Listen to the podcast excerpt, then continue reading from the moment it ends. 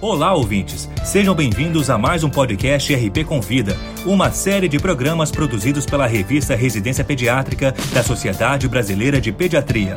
Semanalmente, um tema diferente de interesse dos médicos e demais profissionais de saúde é abordado por especialistas convidados. Neste episódio abordaremos o tema Qual a importância de ser uma empresa cidadã?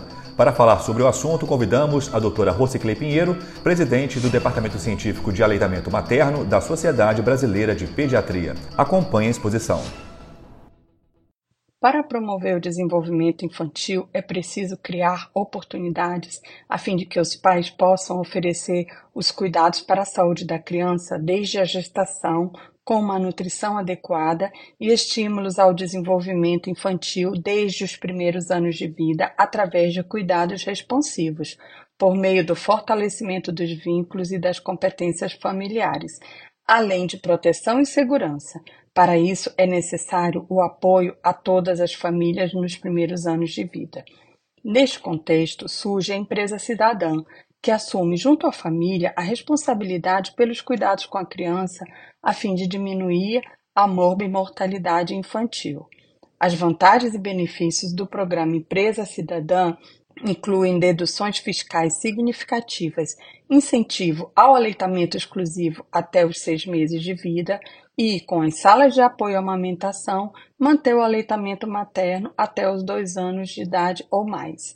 Além disso, aumenta a satisfação do colaborador, aumenta a motivação e produtividade no retorno ao trabalho, diminuindo as faltas, melhora a imagem da empresa como marca empregadora com mais vantagens competitivas no mercado. O programa Empresa Cidadã destina-se a prorrogar por 60 dias a duração da licença maternidade e por 15 dias, além dos cinco dias já estabelecidos, a duração da licença paternidade. A prorrogação será garantida à empregada da pessoa jurídica que aderir ao programa desde que seja solicitada até o final do primeiro mês após o parto sendo concedida imediatamente após o usufruto da licença maternidade.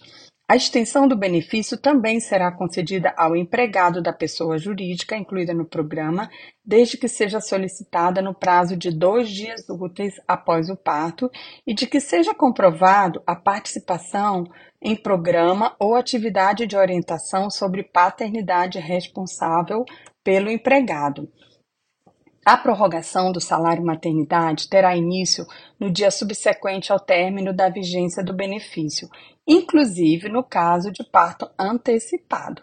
Lembrando que a Portaria Conjunta número 28 de 2021 do Ministério da Economia regulamentou a decisão judicial do STF sobre a internação de mães ou bebês por mais de 15 dias, e nestes casos devem ser acrescidos ao prazo padrão de licença maternidade a partir da alta hospitalar. A ampliação do benefício também se aplica à empregada de pessoa jurídica que adotar ou obtiver a guarda judicial para fins de adoção da criança, pelos seguintes períodos: por 60 dias, quando se tratar de criança até um ano de idade, por 30 dias, quando se tratar de criança a partir de um ano até quatro anos de idade completos, e por 15 dias, quando se tratar de criança a partir de 4 anos até completar 8 anos de idade. Durante o período de prorrogação de licença maternidade e de licença paternidade, a empregada e o empregado terão direito à remuneração integral.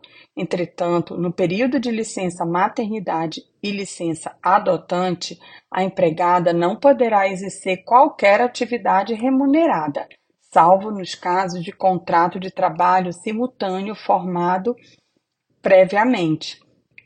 É vedado ainda a matrícula da criança em creche ou organização similar seja uma empresa cidadã e contribua para um mundo mais saudável.